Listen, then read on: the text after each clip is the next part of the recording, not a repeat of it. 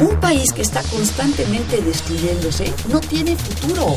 Va a estar marcada fundamentalmente por una recesión de la economía mundial.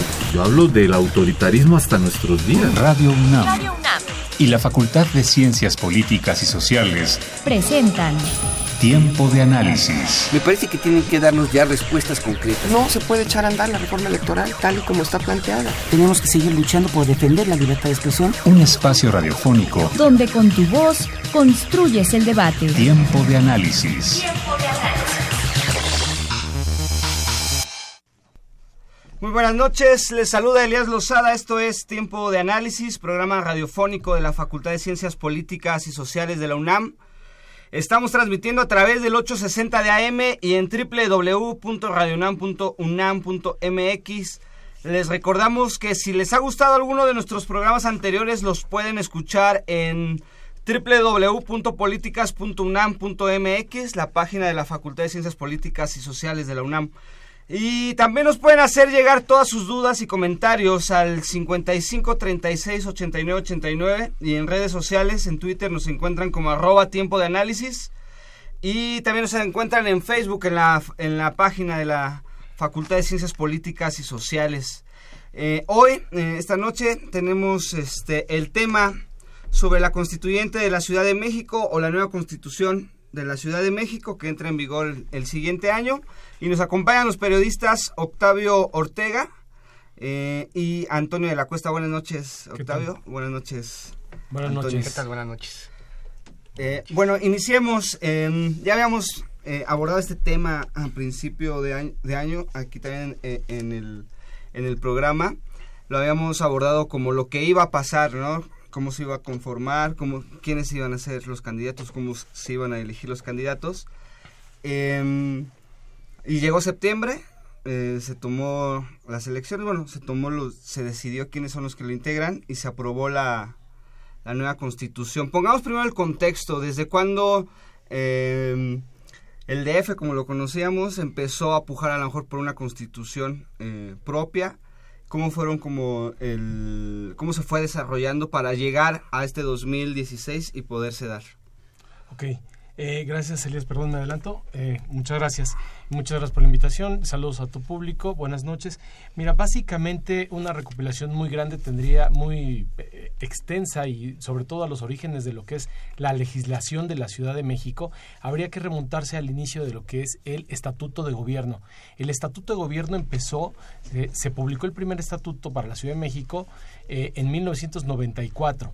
A partir de ahí empieza a crecer lo que es la Ciudad de México como una entidad con poderes autónomos y entonces surgen una serie de reformas, eh, no son constitucionales porque no lo existe, por eso es ahora la reforma, pero eh, se van dando nuevas reformas que van permitiendo cierta autonomía. Puntualizo concretamente con dos, la de 1996 que permitió la elección del jefe de gobierno. Todos recordamos que en 1997 se dio la primera elección de jefe de gobierno, resultando Cuauhtémoc Cárdenas como el primer jefe de gobierno electo. Anteriormente recordamos y todos nuestros radios el presidente de la República era el jefe del departamento del Distrito Federal.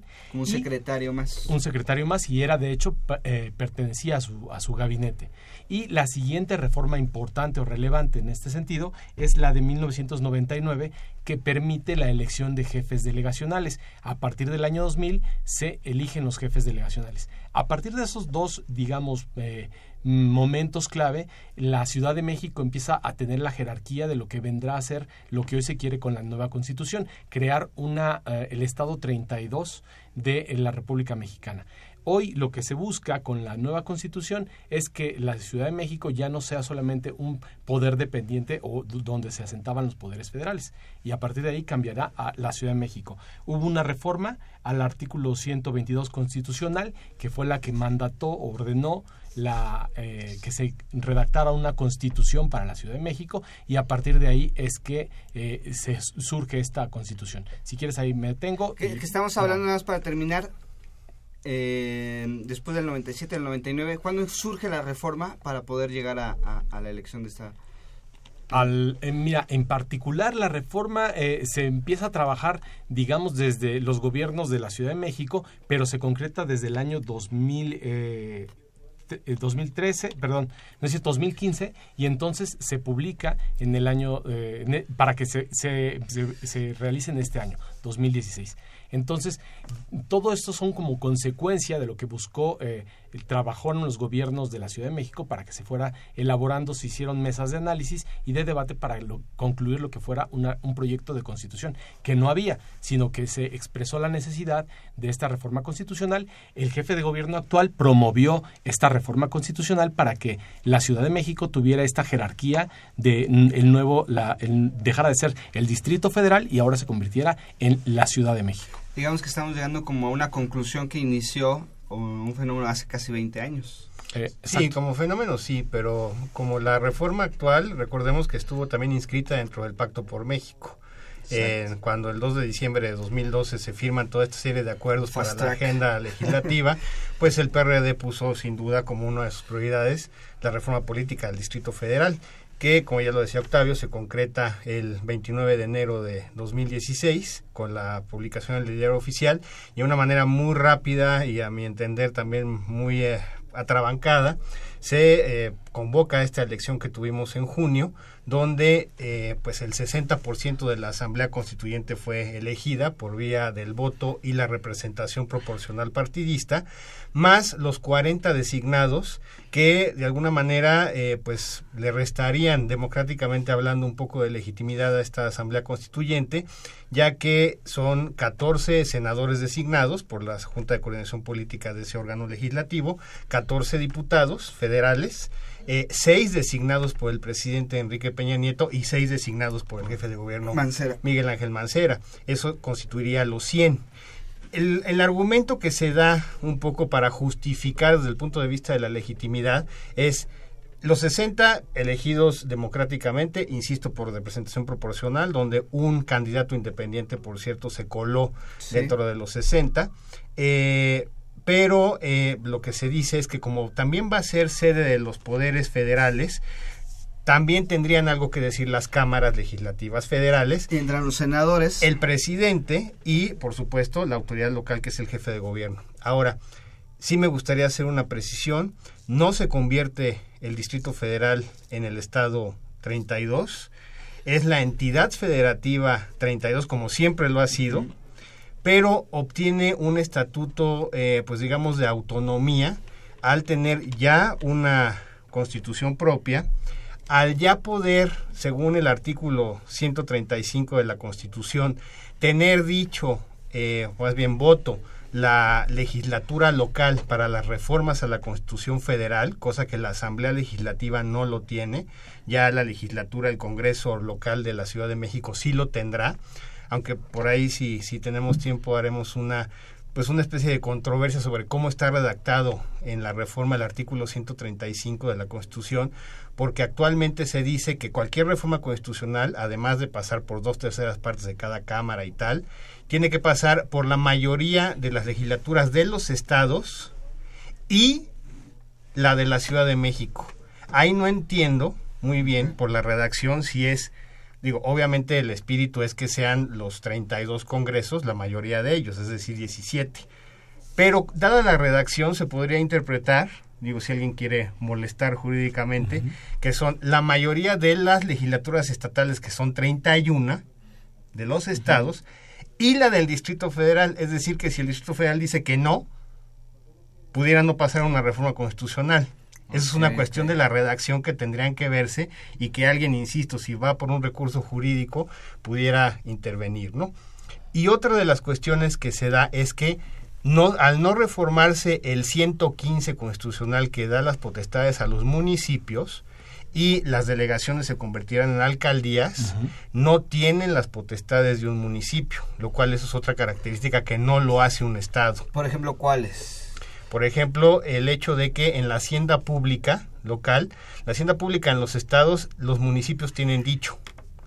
Aquí las alcaldías no, porque la hacienda pública será unitaria y eso ya está establecido incluso en el 122 constitucional que mencionaba Octavio. Eh, tampoco, eh, digamos que la, estructura en cuanto a los cabildos no se llaman allá, eh, allá se llaman regidores, aquí se van a llamar concejales.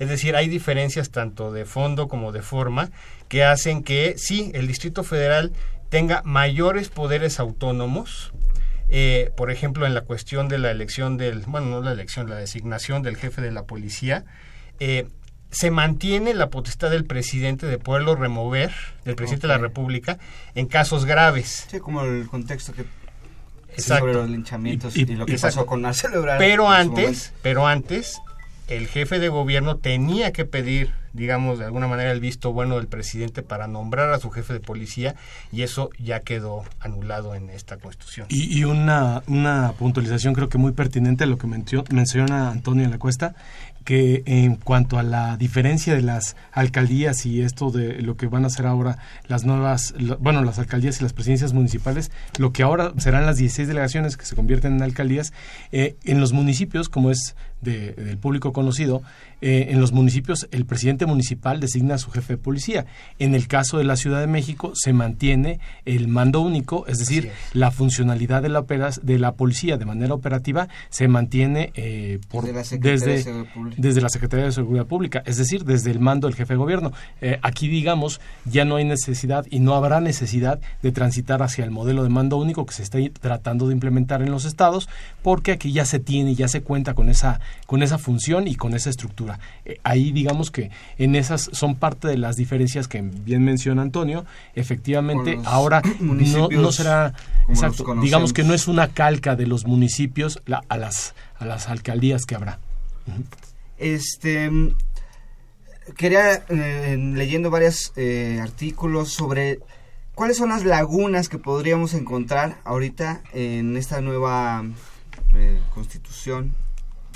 Mi- mira, hay una que ya se está viviendo en este momento que no es ni siquiera, o sea, tiene que ver con la constitución que se va a legislar a partir del día 15 cuando se presente este proyecto ante la Asamblea Constituyente por parte del jefe de gobierno, sino que ahora con el presu con el- la presentación del paquete económico, de la ley de ingresos, presupuesto de egresos de la Federación, eh, se eliminó, o cuando menos no están eh, contemplados recursos para el fondo de capitalidad.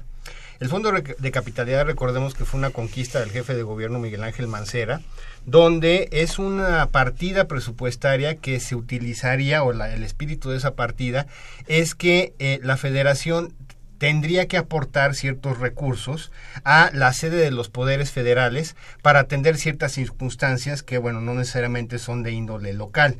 Por ejemplo, se decía que las manifestaciones, cuando viene gente, por decir algo, un ejemplo muy fácil, cuando viene gente del interior de la República a manifestarse ante Zagarpa o ante la Comisión Nacional Campesina o lo que sea, bueno, pues son cosas del índole. Entonces, se tiene que ocupar tanto la policía como seguridad como muchas otras cosas que cuestan a la ciudad. Ese fondo de capitalidad que se empezó a dar, me parece, hace, desde hace un par de años, eh, pues supuestamente atendía eso, aunque habría que ver si realmente se ejerció en esas, en esas facultades. Ahora en este proyecto de paquete económico 2017 se eliminó el fondo de capitalidad a pesar de que en la constitución misma, en la constitución federal, se establece la existencia de, ese, de esa partida presupuestaria, también en el 122 constitucional. Sin embargo, la letra de la constitución dice que es para la Ciudad de México. La Ciudad de México, por mucho que el jefe de gobierno y muchos ya empiecen a decirle hoy Ciudad de México, seguirá siendo Distrito Federal jurídicamente hasta que esté constituida la Ciudad de México. ¿Y esto qué significa? Hasta que haya constitución. El eh, bueno, digamos, el líder de los diputados del PRD, Jesús Zambrano, dice que el gobierno federal ha caído en inconstitucionalidad al no dar esa partida presupuestaria para el paquete económico 2017. Sin embargo, la justificación que da el gobierno federal es, sí, efectivamente, está dada para la Ciudad de México, pero la Ciudad de México aún no está constituida. Y de hecho, muchos de los ramos, en el, muchos de los rubros, perdón, que están estipulados en el ramo 33 del presupuesto, todavía siguen diciendo Distrito Federal. Por ejemplo, el Fondo de Aportaciones sobre Seguridad Pública para los estados y para el Distrito Federal. ¿sí? Ahí esa laguna de alguna manera le da cierto juego. Vamos a ver cómo ocurre la negociación entre el nuevo secretario de Hacienda, que ese es otro punto de mucha discusión. Sí.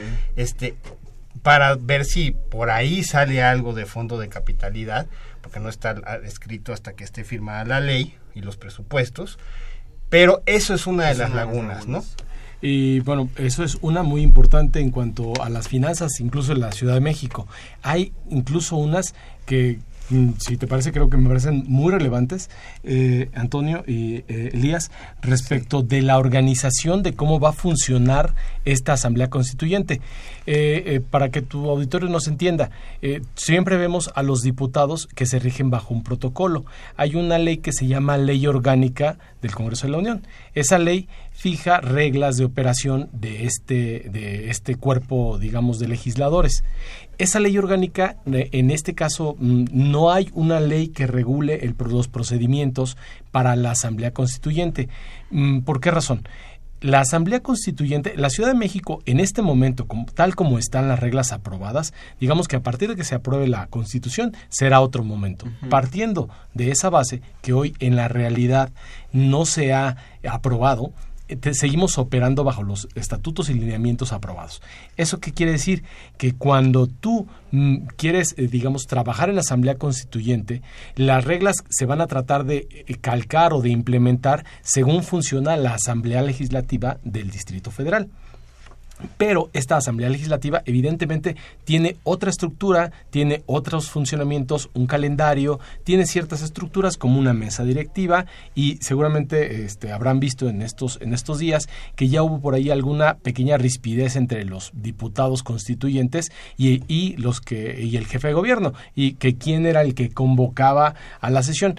Tradicionalmente en el Poder, en el poder Federal, digamos, eh, se, se, publica en el diario oficial eh, eh, un una cita en la que se convoca a todos los diputados a que asistan a la instalación de sesiones en tal día, etcétera uno de los primeros, digamos, nubes o nodos que no había era quién era el autorizado de convocar, el jefe de gobierno, el, eh, secretario eh, de, jurídico, bueno, el secretario jurídico del gobierno del Distrito Federal, Manuel Granados, o quién era, o si se iba a convocar a través de la mesa de decanos, que podrían ser los legisladores con más experiencia, como sucede por lo general en, en, la, en las cámaras de diputados y senadores. Entonces, ahí por ahí hay lagunas de organización. falta una ley orgánica. Falta una ley orgánica porque evidentemente aquí no es la misma, no hay un, no hay un poder, digamos, constituido, sino que este, esta Asamblea Constituyente se, eh, está creada ex profeso solo y únicamente para redactar esta constitución a partir claro del, del proyecto de constitución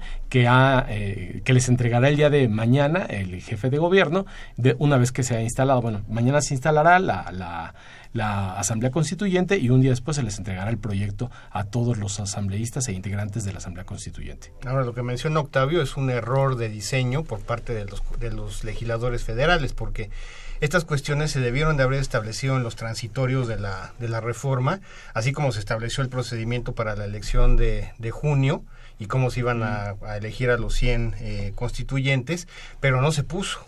Todos estos son detalles muy importantes que en este momento, como dice Octavio, generaron rispidez, porque también el hecho de la, de la mesa de decanos, por ejemplo. Hay una controversia tan absurda como decir, ¿qué significa un decano? ¿El que tiene mayor experiencia de años legislativos o el que tiene mayor edad?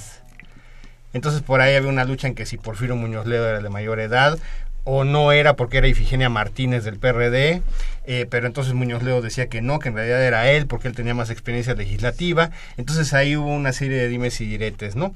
También la cuestión de las partidas presupuestarias para que funcionen, los diputados no cobrarán. Exactamente. Sin embargo, la operación tiene un costo. El uso de las instalaciones de Jicotenca, la antigua casona donde antes sesionaba el Senado, que ahora será ahí donde estén los constituyentes, pues tiene un costo operativo se supone que ya se firmó un acuerdo entre el Senado de la República y la y digamos el gobierno del Distrito Federal para que esto pueda proceder. Son detalles que se han ido pues eh, digamos solventando sobre la marcha, pero que pues yo espero que no se vayan a repetir estos errores de diseño institucional en los cuatro meses que durará eh, la discusión de la, de la Constitución, que empezará, recordemos, a partir del día de mañana que se instale y tienen como fecha límite el 31 de enero de 2017, eso está constitucionalmente en los transitorios, por cierto, y la idea es que el jefe de gobierno la promulgue para el centenario de la Constitución Federal el 5 de febrero del año próximo. Cada de los tiempos que quería tocar, que estábamos comentando antes de entrar al aire, Así es. de ahorita en qué, o sea, exactamente en qué proceso estamos, estamos en, en la, bueno, in- inicia el proceso de discusión,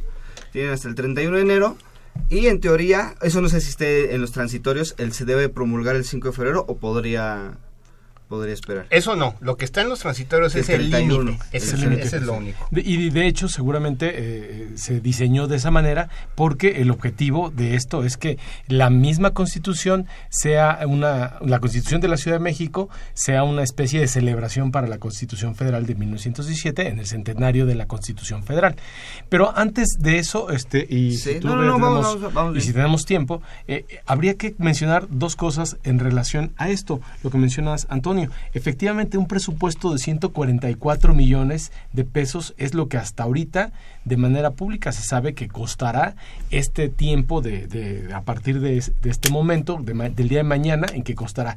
Sin embargo, pues evidentemente esto ya ha costado dinero a la Ciudad de México. Durante un periodo de seis y medio, seis meses y medio de sesiones en que trabajaron los el grupo de notables, el grupo de, de- asesores externos de Miguel Ángel Mancera, tuvieron, si no bien un, un trabajo que no fue remunerado, también se precisó por parte de ellos, pues bueno, sí hay una especie de costo administrativo, ¿no? Se realizaron juntas, hubo sesiones, seguramente toda la gente recordará, hubo sesiones en, en las universidades, en las 16 delegaciones, el gobierno de la Ciudad de México instauró una, un portal en internet donde recibieron más de 75 mil propuestas, hubo un intercambio de información con el sitio change.org donde los ciudadanos subían una cantidad de propuestas, incluso si llegaba una cantidad de firmas creo que mayor de 10 mil firmas por, por proyecto de temas que un ciudadano impulsara, eh, se podía tener una reunión en la que asistiera alguno de los notables, mm, tengo entendido que era una cifra de dos notables, y el eh, consejero jurídico de la jefatura de gobierno. Entonces, todas estas reuniones, si evidentemente bien su, su, los funcionarios públicos y todo lo, lo, de, lo, está pagado con su, con su salario, bueno, al final de cuentas, pues se rentan espacios, sí, todo sí. ha generado costos que al momento no los conocemos. Seguramente el gobierno de la ciudad eh, de manera podrá poner de manera transparente un informe de los costos de todos estos estos emolumentos y todos estos gastos, ¿no? Pero finalmente ahí, han generado gastos y bueno, ahorita estamos ya en el punto en el que pasó después de la elección del 5 de junio en que se eligieron a 60 notables y bueno, perdón, a 60 diputados constituyentes que fueron los que participaron, que hicieron campaña, también a ellos se les asignó un presupuesto, un tope de campaña, etcétera, y también gastaron. Ellos también generaron un gasto, ¿no? Entonces, digamos que no solo no solo ha generado el, no solo ha sido el gasto que se va a generar de aquí al 5 de febrero, como bien apuntas Antonio, sino que también lo que ya se ha ido lo que ya se ha ido gastando en este andar, ¿no? Sí, a mí lo que me aterró un poco justo después de la de la elección y haciendo un comparativo de costos con respecto al referéndum británico para la permanencia en la Unión Europea, hacía un cálculo muy a, aritmética simple, eh, nos salió carísima la elección del constituyente, porque un voto eh, convertido a pesos mexicanos, cada voto en el constituyente nos salió en 240 pesos. Cada voto para el Brexit o para quedarse en la, en, en Gran Bretaña costó el equivalente a 110 pesos. Es decir, cada voto en el, la CDMX o en el DF, que todavía insisto no está como CDMX, cada voto en el DF nos costó el doble, el doble. de lo que le costó a los británicos, a los ingleses, escoceses y galeses, irlandeses del norte, este su Brexit. Eso a mí me parece, digo, una reflexión no nada más para la Ciudad de México, sino para el entorno electoral federal que también nos suelen salir carísimos sí, sí. los votos. Una democracia cara y, pues, insisto, con problemas de legitimidad, con problemas de organización, con problemas de eficiencia, eh, pues no, no, los vale, sinceramente. Mm, quería, eh, vamos a hacer todavía en un ratito una pausa, este, pero quiero entrarle al tema. ¿Cuáles son las... Eh, eh, cuestiones a lo mejor más vanguardistas que se, que se van a discutir en esta constitución, eh, bueno, en este, en, este, eh, en este constituyente, mejor dicho. O sea, ¿qué es lo que a lo mejor podríamos esperar que pueda romper o no, o no podríamos esperar, se van a ir muy, este, no sé, light, conservadores, conservadores. Mira, pues eh, eh, platicando por, por, mi profesión de periodista con algunos de los de los notables, eh, básicamente lo que se espera en la Constitución y según el, proyecto que ya se filtró y que el jefe de gobierno avaló, eh, esta semana se filtró el proyecto de Constitución en un articulado de 76 artículos y aproximadamente 600 párrafos. Es una, mm, es una constitución que realmente en términos generales eh, retoma lo que ya contiene el Estatuto de Gobierno de la Ciudad de México, en términos generales y a grandes rasgos. ¿Qué es lo que a la gente eh, y lo que suena en los medios? Matrimonio igualitario, eh, lo que es el derecho a las mujeres al aborto, como se debería decir en un lenguaje llano y simple, eh, en particular eh, las uniones y la adopción para parejas del mismo sexo y que el, los derechos de las personas, derechos de los animales, en fin, todas las los digamos los derechos de avanzada que ha ido ganando en las últimas reformas en la Asamblea Legislativa, las reformas que ha ido promoviendo prácticamente los partidos de izquierda. Eh, hay que decir lo que es el PRD, el PT, Movimiento Ciudadano y hoy día Morena, ¿no? Bueno, desde hace, desde hace dos años, ¿no? que ya son, forman parte de, de, la Asamblea Legislativa de la Ciudad de México. Entonces, no se espera algo de vanguardia, salvo en concreto lo que mencionaba Antonio en cuanto a la organización de las alcaldías. Ahí será la parte innovadora, porque es un nuevo modelo y un, una, algo que servirá de referente que podrá servir, si lo ponemos en este lenguaje, de modelo de exportación a ciertas, a ciertos estados, ¿no? Eso será lo que eh, estará el ojo principalmente, ¿no? Pero creo que eh, eh, ahí es lo que yo considero, no sé, ¿tú qué piensas? Mira, además de la Constitución es muy importante entender una cosa, que se deben de legislar a partir del momento que se promulgue las leyes reglamentarias. Todo lo que llámese es código civil, las leyes de sociedades de convivencia, la ley inmobiliaria, todas esas, o una de dos, o la Constitución tiene que establecer en sus transitorios que hay, digamos, una traslación jurídica, por llamarlo de alguna manera. Este, el término no es el correcto jurídicamente, pero que se traslade, digamos, las leyes actuales vigentes a que sean no del DF, sino de la Ciudad de México, ¿sí? Pero se tendría que legislar a partir de la nueva Constitución la reglamentación de cada uno de esos artículos de todo de lo, que se deriva. Voy a poner, bueno, además, esta constitución tiene la restricción primaria de lo que establece el 133 constitucional, que es la ley suprema de la nación a la cual se tienen que sujetar todos los ordenamientos locales y por supuesto la Constitución de la Ciudad de México son la Constitución, la Constitución Federal y las digamos los tratados internacionales y las leyes federales y todo lo que competa esto. Y para ejemplificar esto, y además lo que dice el 133, y lo dice muy claro y lo voy, a, lo voy a, citar textual, es que los jueces deben arreglar sus criterios a pesar de las disposiciones en contrario a la ley suprema de toda la Unión que pueda haber en las constituciones o leyes de las entidades federativas. Y aquí voy al ejemplo de una de las cuestiones que mencionaba Octavio, la, eh, el matrimonio igualitario. Actualmente, en el Distrito Federal y en todos los estados y a nivel federal, en el Código Federal, matrimonio es únicamente entre hombre y mujer. En la Ciudad de México, el DF, existe la ley de sociedades de convivencia. No es lo mismo que un matrimonio, es una ley aparte. No está incluida, de hecho, en el Código Civil del Distrito Federal. ¿sí? No lo podría ser porque en el Código Civil Federal que son las reformas que pretende hacer el presidente Peña Nieto con la eh, con la iniciativa que presentó en mayo pasado. Que por cierto está detenida por su partido ahorita en el Congreso. Y creo que estará detenida por un tiempo. ¿sí? Eh, lo que se dice ya es, número uno, establecer con claridad qué es el matrimonio. Porque curiosamente no está eh, establecido con la suficiente claridad actualmente en el Código Civil Federal sí se menciona y se da por sentado por lo que dicen los artículos correspondientes a ese capítulo, pero no hay una definición clara. En ese sentido, la reforma del presidente Peña sí dice, o digamos, quita la restricción de género al matrimonio. Ya no dice entre hombre y mujer, sino dice eh, entre dos personas. No dice que si tienen preferencia sexual tal o si está eh, mismo dice entre dos personas mayores de edad. Además quita la restricción, más bien más bien impone la restricción, perdón, de que únicamente sean personas mayores de edad, porque actualmente la mujer de 14 años o más y el hombre de 16 o más puede contraer matrimonio con el permiso de un padre o tutor. Eso quedaría eliminado, ¿no? Solo mayores de edad y solo eh, dos personas. Como definición. Dos personas, punto final, ¿no?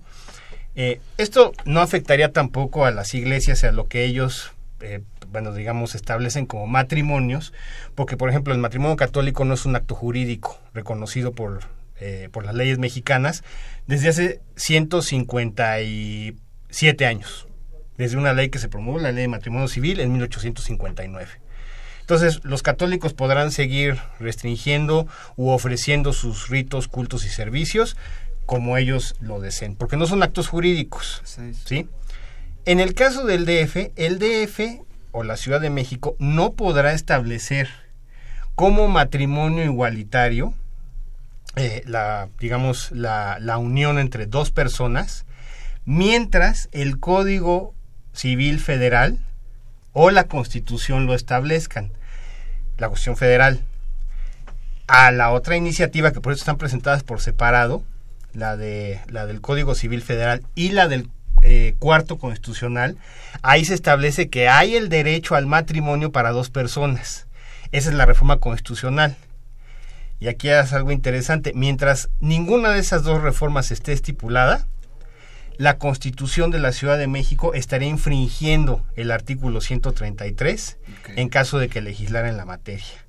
Por eso el interés de que esta cuestión de las reformas de Peña pase, antes, antes ¿no? Debe pasar antes, si no se infringiría. Así, de, bueno, de deber pasar antes, este, para nivel federal, de deber, no debe.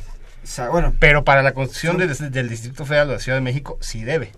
Sí, esa es a donde nos vamos a encontrar como ciertos detallitos donde a lo mejor, y ya lo hemos tocado aquí en el programa eh, eh, eh, en ocasiones anteriores, de que por circunstancias de ser la capital, por circunstancias de la centralización, la federalización, aquí en, aquí en la Ciudad de México, llevamos a lo mejor un poquito de avanzada en ciertas materias y que es donde están surgiendo ahorita los problemas o las lagunas, donde, donde nosotros ya nos vemos a lo mejor un poco avanzados o donde ya no, ya, ya no nos detenemos a pensar, o en otros lados sí, y de forma federal todavía, ¿no? Como, como esto. Y no sé, también quisiera, eh, si hay algo em, en cuanto a una legislación avanzada, no solo a cuanto a estos temas sociales, sino, por ejemplo, a temas de movilidad, temas de energía, temas este que al final también eh, uno a lo mejor sale de, del país en otros lugares se está haciendo, ¿no? Y regresa y dices, uy, a la Ciudad de México, pues sí ahí va, pero todavía le falta mucho. Claro. ¿No? O sea, a lo mejor, lo hemos tocado muchas veces, el agua, ¿no? Que a lo mejor aquí deberíamos nosotros poner como un ejemplo, decir, no, sí se puede tener agua limpia y potable de tu llave, como los europeos o los estadounidenses, y no, no estar atrapados dentro de, un sistema de negocio en, en este caso. ¿no? Sí, y mira, en ese sentido, y como bien apunta eh, eh, Antonio, perdón, eh, la Ciudad de México efectivamente no puede estar desconectada y la, la, Constitución de la Ciudad de México, como bien lo mencionas, no puede estar este, desligada de lo que ya es la Constitución. En ese sentido, las reformas y lo que el proyecto de reforma lo que está enunciando hasta ahorita y pongo la puntualización en enunciar y que es un proyecto no que ya está porque todavía falta que se precisamente a partir de mañana empezarán a trabajar en la elaboración y manufactura de, de la redacción final, pero hasta este momento se establecen, como dices, derechos ¿Qué es establecer derechos? Por ejemplo, se van a establecer derechos como respeto a la, vida digna, respeto a la educación, el derecho a la educación, el derecho a una vida libre sin violencia, una serie de derechos que estuvieron promoviendo los notables en, las pláticas, en las mesas, en los foros. Todo eso está sentado en una ojeada rápida en el proyecto de que se filtró. Yo me puedo dar cuenta que efectivamente están enunciados. No hay ninguna obligatoriedad hasta el momento, efectivamente porque las circunstancias de la misma ley, como en todos los estados, están eh, decididas o ancladas a la Constitución Federal. Pongo un ejemplo que también seguramente te, hará referencia, Antonio, el de la, eh, edad eh, de la ciudadanía a los 16 años, un aspecto que se incluye en el proyecto de Constitución. ¿Qué implica el, la edad de 16 años adquirir la ciudadanía? implica todo y nada, ¿no? Porque está enunciado que a los 16 años se adquirirá la ciudadanía, es decir, se podrá participar en ciertas cosas. Sin embargo, no se puede, eh, no se puede casar porque pues no está eh, eso aquí permitido en el Código Civil Federal, no se puede, no puede ser sujeto de sanciones penales mm, porque eh, digamos que esta Constitución no, no convierte a los a los menores infractores en adultos que se puedan juzgar como adultos porque se violaría el Código Penal Federal. Entonces, digamos que es un bonito deseo de que la ciudadanía se adquiere a partir porque, bueno, se, se, y se enuncian los derechos que se tendrá mayor acceso a una educación, etcétera, etcétera, pero son meros preceptos de deseos hasta el momento. habrá que ver posteriormente, eh, una vez que se apruebe la Constitución, las eh, leyes secundarias que se desprendan del articulado de cada uno de, estas, de estos enunciados. No, y no pueden votar, eso es muy importante. exacto, no pueden votarlo. No pueden votar, así de fácil. O sea, a lo mejor habría alguna laguna legal que se podría arreglar para que los 16 pudieran votar solo en elecciones locales, pero a nivel federal simplemente no se puede. De hecho, efectivamente, eso va a ser lo que al final se concluya. Al momento, digamos, no va a ser, pero seguramente en estos eh, plebiscitos en los que participan o que organiza el Instituto Electoral del Distrito Federal, bueno, ahora la, la OPLE del Distrito Federal, efectivamente será cuando se les invite y se les convoque y puedan participar. ¿no? Vamos a ir a una pausa eh, del Centro de Estudios, eh, Estudios Europeos y regresando abordaremos, no sé, em, eh, darle una revisada. ¿Quiénes son los que están, los que van a armar esta, este constituyente? De, ¿Quiénes son? ¿Quién nos puso ahí? Si fueron algunos panistas por el PAN, algunos panistas por por el PRI o por, o por los senadores o por dedazo del gobierno del, del, jefe de gobierno. O sea, y darle como a, a, lo mejor podemos encontrarnos si está este personaje a lo mejor nos podríamos encontrar tal cuestión eh, eh, eh, en la elaboración de la constitución vamos a, a la pausa del Centro de Estudios Europeos y regresamos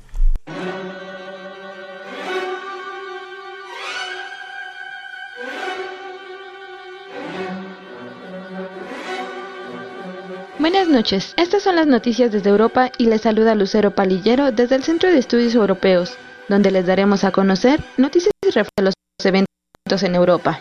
El resultado de las pasadas elecciones en la región oriental de Alemania, el 4 de septiembre, ha significado un revés al partido oficial de Angela Merkel, Unión Cristiana Demócrata. La derecha popular ha tenido un importante avance en el partido, Alternativa para Alemania. La fuerza política de este partido se fincó en un ataque a la política migratoria de Merkel, que favorece a los refugiados de Siria. Desde las pasadas elecciones regionales, en el mes de marzo, este partido ha venido ganando posiciones en Sajonia, Baden-Württemberg y Renania-Palatinado. A continuación, escucharemos al coordinador del Centro de Estudios Europeos, Damaso Morales. El triunfo del Partido Alternativa para Alemania ha significado un descalabro importante en la política nacional de Angela Merkel de apoyo a los refugiados sirios y por tanto a su partido Unión Cristiano Demócrata. Esto también ha significado una alerta sobre la coalición política que encabeza la canciller y una preocupación en las próximas elecciones en Berlín, en Renania del Norte-Westfalia y en las elecciones generales. Asimismo, esto pone en jaque a la política migratoria de la canciller, la cual ha hecho un llamado a la tolerancia. Esos resultados también tienen efecto en la dimensión europea donde por ejemplo recordemos a la nacionalista francesa Marie Le Pen que ha felicitado los resultados y ha hecho un llamado para que las derechas y ultraderechas sigan avanzando en Europa. Esperamos que la xenofobia no avance en Europa, que la tolerancia, la multiculturalidad y el cosmopolitismo marque su futuro.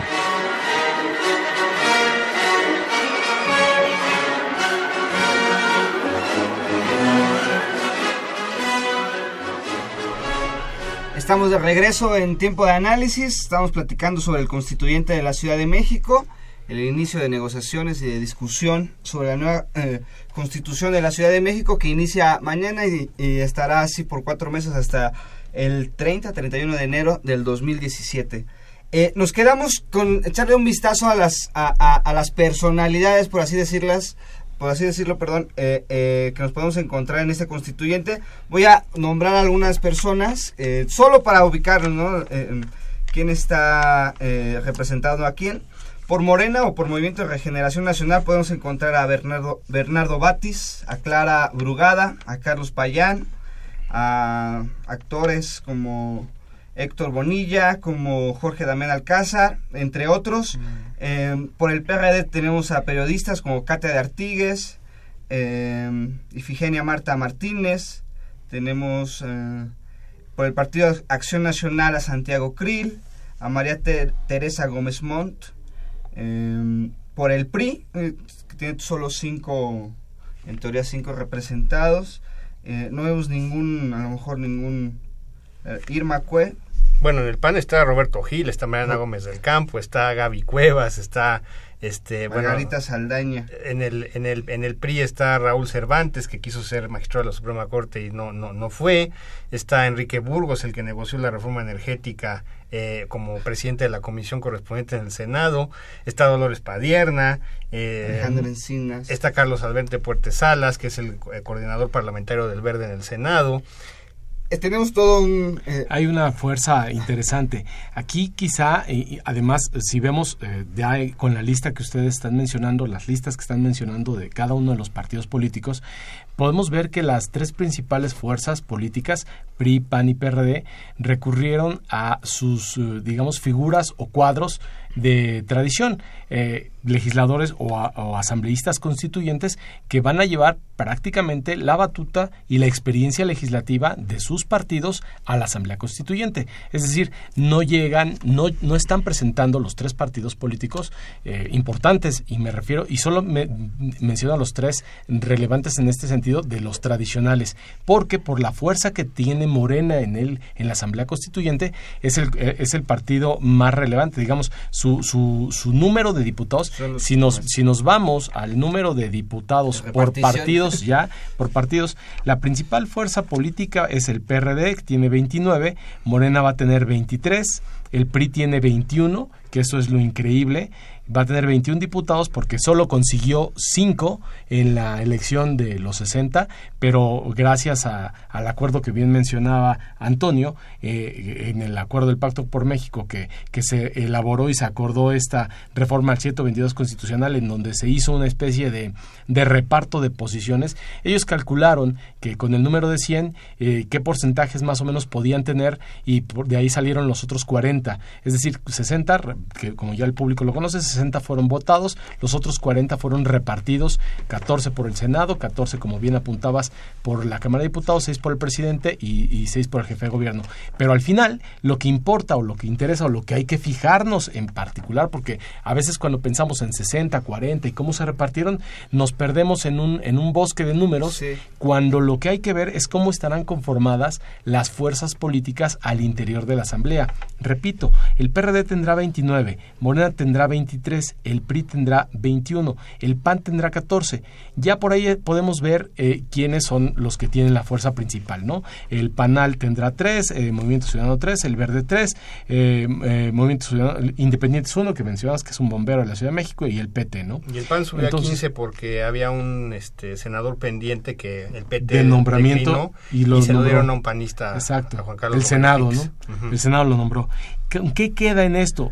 Aproximadamente, si podemos dividir por bloques la nueva asamblea, queda un bloque de izquierda conformado por Morena, PRD, Movimiento Ciudadano y el PT de 55 parti 55 diputados, o 55 asam- constituyentes, ajá, y 45 del bloque de derecha. Eh, podrías pensar que el bloque de izquierda tiene mayoría, pero recordemos que el estatuto la reforma mandata que cualquier eh, artículo tiene que ser aprobado por dos terceras partes. ¿Esto qué significa? Mm, eh, tiene que ser aprobado por 67, o sea, dos terceras partes significa 33, 33, son 66, dos terceras partes más 1, 67. Es decir, las fuerzas de izquierda o el bloque de izquierda no tiene una mayoría para trabajar si solamente operara Morena, PRD, Movimiento Ciudadano y PT. Está y a 12, digamos. a, a 12, de conseguir. Sin embargo, podría conseguir, de los que bien menciona Antonio, de los del bloque del PAN, que con sus 14 diputados podría hacer alianza y funcionar, en este caso, el PAN, de lo que sería un partido bisagra, ¿no? De, y, pero bueno, también habrá que ver hacia qué lado se carga la conveniencia del PAN, en este caso, en el reparto y la aprobación de, de, de artículos, porque también la agenda conservadora del PAN es importante y ellos han manifestado expresamente que van a defender ciertos derechos como el, el, que de los de, el no permitir las, las bodas entre personas del mismo sexo y el derecho de, del aborto que ya es un derecho ganado aunque bueno pues eh, de manera eh, relativa se ha dicho que no se pueden regresar a derechos ganados no pero es interesante ver esta correlación de fuerzas. Más la técnica depurada de que son las dos terceras partes de los presentes Efectivamente. Es decir, si en un momento dado se negocia con el PRI o con alguna otra fuerza, sabes que este pues auséntate por alguna razón a la hora de las votaciones Sí, en sí. comisiones y tal, entonces a lo mejor no serían necesarios los 67, sino un poco menos, ¿no? En esta filtración del proyecto, eh, eh, ¿qué, qué podemos, eh, tú ya lo comentaste hace unos minutos, eh, ¿qué podemos encontrar vistoso? No sé si ya hayas tenido oportunidad. A ver, adelante, la risa. Antonio. de, la, de lata. No, Sí. es que es que realmente eh, creo que a la Constitución se le están dando, a la Constitución del- de la Ciudad de México se le están dando poderes como de varita mágica de cuento de hadas. Eh, mencionabas un poco el derecho al agua, por decir algo, ¿no? Se puede poner en la Constitución que quieras, se puede poner en la Biblia el derecho al agua, se puede poner en, en el Corán, se puede poner en piedra, eh, digamos, y, y con tinta indeleble, pero si no hay las condiciones para hacerlo, puede La- estar la establecido voluntad. en derecho y, y el presupuesto también. Puede haber este grandes eh, buenos deseos en materia de movilidad, pero realmente lo que lo que se necesita hacer, además de no que no va a estar en la Constitución como tal, sino va a estar en las leyes reglamentarias, hay que estar pendientes de ellas. eh, pues lo que se necesita es una operación eficiente de la administración pública local. Si quieres derecho al agua, los derechos sociales es más fácil Sí, sí. porque simplemente son cosas que atienden a la ley y punto. Son procedimientos, son trámites y tal. Pero las cuestiones como el agua, la vivienda, eh, la, la movilidad, El trabajo, la educación. el trabajo, la educación, pues son etéreos totalmente, ¿sí? Eh, la educación, bueno, pues ya el DF tiene más, la Ciudad de México ya tiene más, digamos, dicho en cuanto a la educación, ¿no? Pero anteriormente, como lo mencionaba Octavio, pues el Departamento de Distrito Federal dependía del gobierno federal y era lo que se dictaba allá. Las, la, la, la, pues, digamos, la educación se rige por el tercero y el 73 constitucional, eh, que fueron la reforma, la, la reforma educativa. Entonces, a eso se tendrá que sujetar y a todo lo demás se tendrá que sujetar. Ustedes en la Constitución podrían poner, eh, hay derecho a que no se, digo, eso no lo van a poner, pero si lo pusieran, eh, cada persona tiene derecho a hacer menos de media hora a su trabajo, eh, bueno, pues, eh, Sí, sí. o sea, lo pueden poner en la ley, pero de eso a que se cumpla o a que alguien pueda demandar al gobierno porque eso no se está cumpliendo, hay un trecho gigante. Entonces, no nos esperemos cosas muy espectaculares. Como, como lo decía Octavio, va a ser un, en buena parte una calca del estatuto de gobierno que actualmente rige al Distrito Federal. Eh, hay una cosa que podría llamar la atención que creo que no va a ser en este momento, pero pudiera ser después.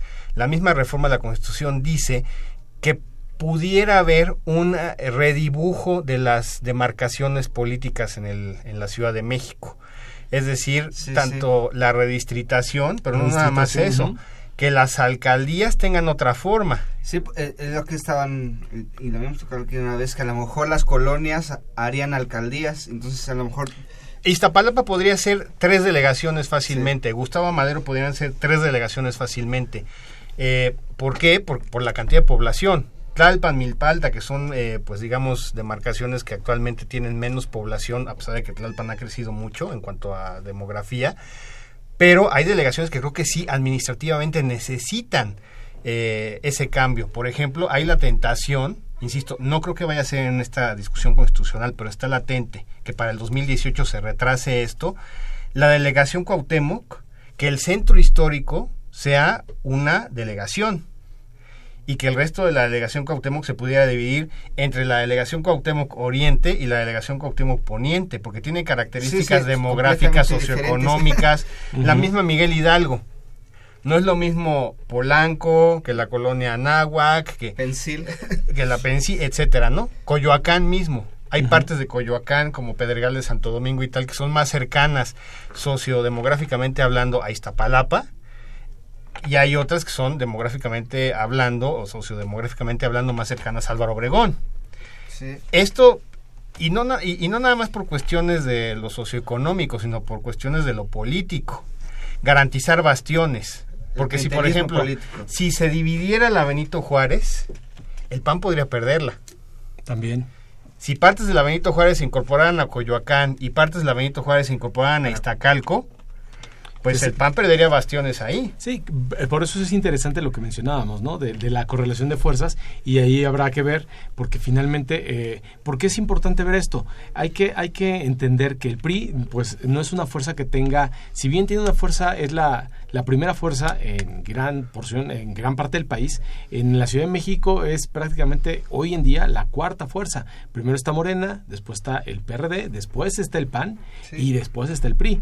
Entonces, el PRI no tiene realmente una, una fuerza actualmente en la Ciudad de México, entonces por esa razón hay que estar fijándose en cómo está repartida la correlación de fuerzas. Nos preguntas, nos decías, ¿qué tipo de, de, de cosas novedades? Pues es prácticamente como, como deseos de cartita a, a los Santos. Reyes, ¿no? A, a Santa Claus. Dicen que se contempla el recurso jurídico para hacer valer todos los derechos humanos en la Constitución. O, por ejemplo, el derecho de tener a, una, acceder al ciudadano a- eh, para que pueda acceder a una vida libre sin violencia. Yo le pregunto al ciudadano común de a pie que está en la calle escuchándonos ahorita, ¿puede el ciudadano común entender que porque se redacte en la Constitución y se apruebe eh, el derecho a una libre, vi- libre de violencia, vamos a dejar de padecer la violencia en la Ciudad de México que cotidianamente nos acecha, por ejemplo, a las mujeres en el metro, a las familias cuando salen y que los asaltan, etcétera, o en el transporte público, ¿no? En el transporte público cuando la gente todo, exacto, dices en, Iztapalapa, por ejemplo, en colonias que tienen alto grado de, de criminalidad, que puede ser incluso también la Cuauhtémoc. Entonces esas zonas es evidente que pues cuando les digan que se aprobó el derecho a una libre a una vida libre de violencia, pues no les va a decir nada, automáticamente mm, será algo etéreo, ¿no?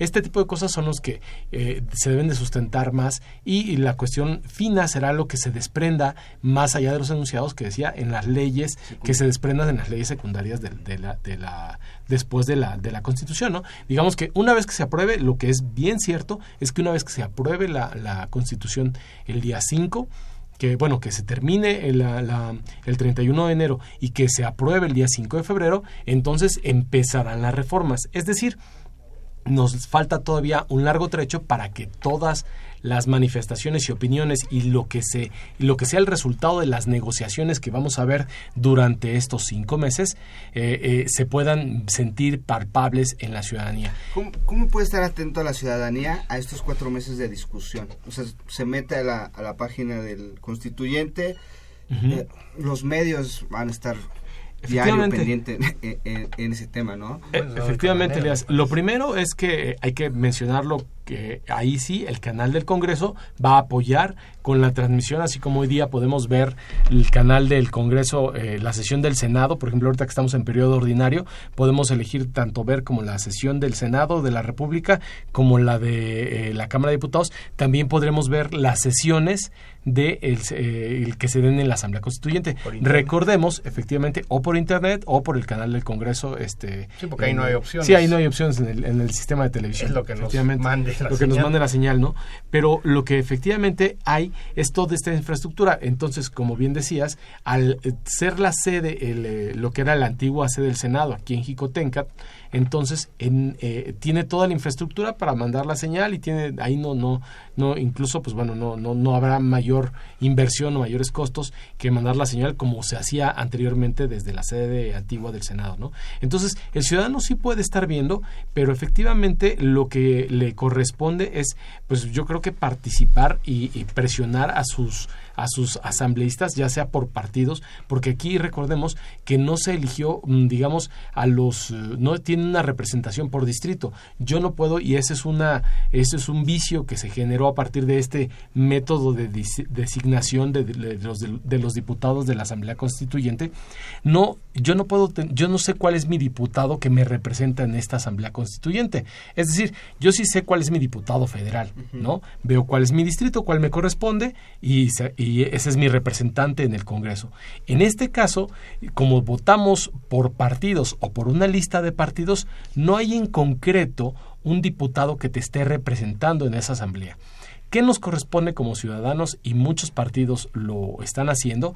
En particular, yo he visto, por ejemplo, propaganda de Morena y del PRD, que van a colonias, va uno caminando por su colonia y ve eh, que va a haber foros en los que recopilan y mesas de trabajo en las que ya los diputados constituyentes están invitando a que la gente eh, se sume un domingo y les lleve sus propuestas. Y entonces ahí es donde pueden participar que es de las pocas vías, sí, efectivamente, bueno, hoy día tenemos el Internet y las redes sociales, pero creo que la presión cara a cara en este caso sí va a ser importante para que el ciudadano pueda exigirle a los diputados lamentablemente, repito, por partido o por fuerza política para que lleven sus propuestas o su agenda, porque no la hay en este momento una representación que uno pueda elegir o determinar quién lo representa en esta en este cuerpo. No, y la salvedad de las transmisiones es que lo que podremos ver en un momento dado son las sesiones del Pleno del Constituyente, pero recordemos que el órgano legislativo se compone principalmente de las comisiones, las comisiones que sesionarán algunas en Jicotencat, otras aparentemente en el Palacio de Minería, creo que se estaba tramitando un permiso con la Universidad Nacional Autónoma de México para eso.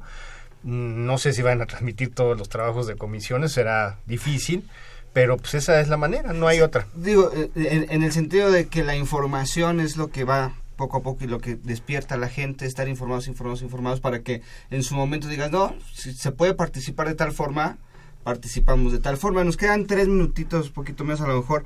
Vamos a, dar nuestras conclusiones y a lo mejor eh, me quedé un poquito con esto de la carta Santa Claus y los Reyes Magos. ¿Qué le podríamos así poner sobre la mesa nosotros como periodistas o como académicos, eh, investigadores sociales? Decir, bueno, la, la, la, nueva constitución de la Ciudad de México debería abordar este tema. Pues mira, perdón que me adelante, este, lo digo rapidísimo, Antonio. Eh, eh, creo que lo que lo más importante, más allá de los tópicos que seguramente resultarán de esto, yo creo que lo que se les debe de pedir es claridad en la redacción para evitar, uno, controversias constitucionales con la Carta Magna. Para empezar. Porque para empezar, eh, la redacción que hasta el momento se ha presentado tiene, eh, digamos, muchos vericuetos que pueden pensarse que son eh, enroscados o muy rebuscados para que nos entienda la gente, frases demasiado largas. Mientras más sencilla sea la constitución que quede finalmente aprobada, será lo mejor. Los tópicos podrán cambiarse según las fuerzas políticas después, pero creo que esencialmente, y los juristas seguramente estarán de acuerdo conmigo, que lo principal es que sea una ley clara y que sea de aplicabilidad eh, general, este, general, ¿no? Antonio. Pues mi carta, mi carta personal a los Reyes Magos es en materia política, que es donde sí se puede hacer, sí se pueden colocar los procedimientos y uno que es básico y sobre todo a la luz, y esto es un comentario estrictamente personal, de la manera en la que se ha desempeñado el actual gobierno capitalino, es la revocación de mandato. Tener una revocación. La izquierda lo ha traído por mucho tiempo, eh, nunca lo ha concretado, porque pues, es, riesgoso. Con las salvedades, ¿no? Que están proponiendo. Las salvedades tiene que ser un mecanismo muy eh, cuidadosamente diseñado porque es delicadísima una revocación de mandato por muchas cuestiones. Legitimidad, gobernabilidad, gobernanza, todo lo que ustedes quieran. Porque puede servir de, de modelo de presión de una oposición. Exacto. Pero si la constitución de veras quiere ser de vanguardia, y además por juristas nos paramos, ¿eh? Sí, sí, sí. El mismo Porfirio Muñoz Ledo, bueno, pues es el gran decano de esto y si hay, hay fallas ahí, pues hay que estar revisando, pero hay mucha gente, hay muchísimos abogados que tendrían que revisarlo muy bien. Entonces, mi carta personal, digo, a mí me hubiera gustado que a los tres años de gobierno Miguel Ángel Mancero hubiera convocado a un, bueno, o, cuando menos hubiera dejado abierta la posibilidad de que se juntaran las firmas, porque no es de que cada tres años lo someto, no. Que se junten las firmas, que se certifiquen y tal, y si se llegan a juntar, a recopilar, que venga una elección y vamos a ver si se hace la revocación de mandato. Insisto, el diseño institucional tiene que manejarse con pinzas ahí. Pues, pues ahí están las cartas a Santa Claus. Este, yo me sumo a, a la tuya, Antonio. o sea, sí sería muy progresista que en la Ciudad de México, si no sirves, te podemos quitar en el momento que se necesite. ¿no? Este, buenas noches, Octavio. muchas gracias. Buenas noches. Eh, Antonio, muchas gracias, por acompañarnos en el tiempo de análisis. Este programa es producido por la Coordinación de Extensión Universitaria a cargo de Luciano Mendoza. En operación estuvo Humberto Sánchez Castrejón, continuidad Tania Nicanor. En la producción estuvo Claudia Loredo, nuestra productora. En la asistencia de producción, Carlos Correa. Y las cápsulas y montaje a cargo de Jessica Mejía, Carla Ramos y Tania Mendoza. En redes sociales también Carlos Correa. Se despide de ustedes. Elías Lozada, muy buenas noches. Nos escuchamos la siguiente semana. Esto fue Tiempo de Análisis. Tiempo de Análisis. Una coproducción de Radio UNAM y la Coordinación de Extensión Universitaria de la Facultad de Ciencias Políticas y Sociales.